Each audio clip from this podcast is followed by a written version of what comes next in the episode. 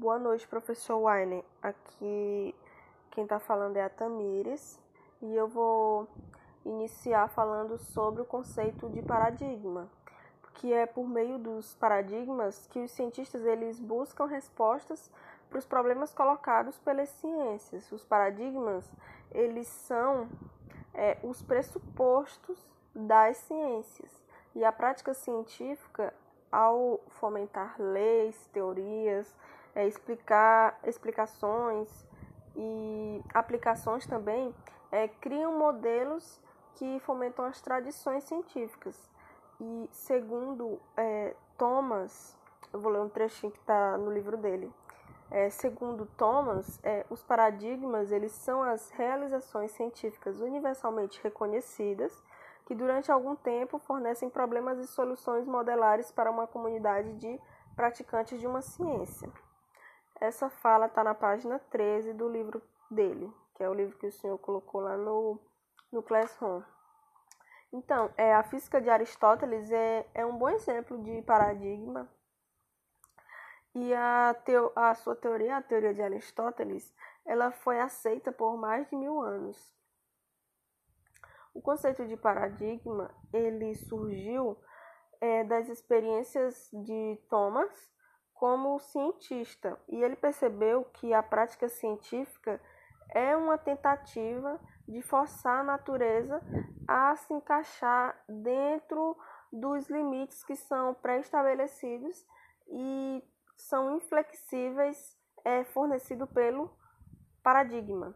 Ou seja, é, a ciência ela é uma tentativa de forçar a natureza a esquemas conceituais é, fornecidos pela educação profissional.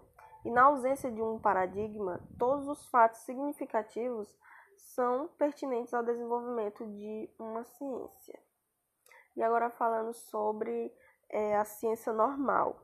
A ciência normal para Thomas, é, trata-se da definição, definição do período durante é, o qual se desenvolve uma atividade científica baseada num paradigma. A ciência ela pode contribuir para a informação do cidadão na medida em que ela torna é, em que ela pode fornecer informações relevantes aos cidadãos a fim de tornar é, esses cidadãos é, mais críticos perante a sociedade. E a ciência ela também contribui com o processo geração de informação, que é o que gera conhecimento para a humanidade e também, por consequência, isso vai alavancar avanços tecnológicos para a humanidade. E para atingir essa finalidade, a ciência ela deve ser fundamentada de forma teórica e prática. E quando que se estabelece a crise científica? Bom, é, em determinadas ocasiões, o paradigma ele não é capaz de resolver todos os problemas que, pode, que podem persistir ao longo de anos ou séculos, inclusive, né? E nesse caso, o paradigma é, gradualmente é posto em xeque e ele começa e, e é, ele começa é, a considerar se é realmente é, o marco mais adequado para a resolução de problemas, ou então se ele deve ser abandonado.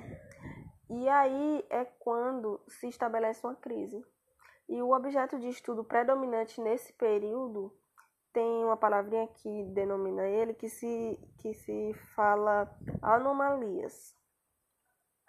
E o que é a ciência extraordinária?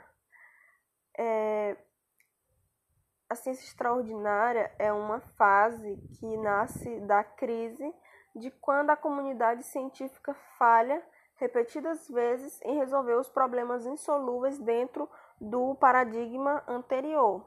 E é uma fase marcada também pela disputa entre duas ou mais concepções teóricas acerca da reforma que devem ser operadas no antigo paradigma, e isso é a fim de dissipar as anomalias. O Thomas, é, é porque eu não sei falar o sobrenome dele, eu só falo Thomas. É, Thomas, ele é, apresenta a revolução científica como um processo de transferência de um paradigma a outro. E isso é onde ocorre, é a partir de uma crise, né, uma nova concepção a respeito de um determinado fenômeno.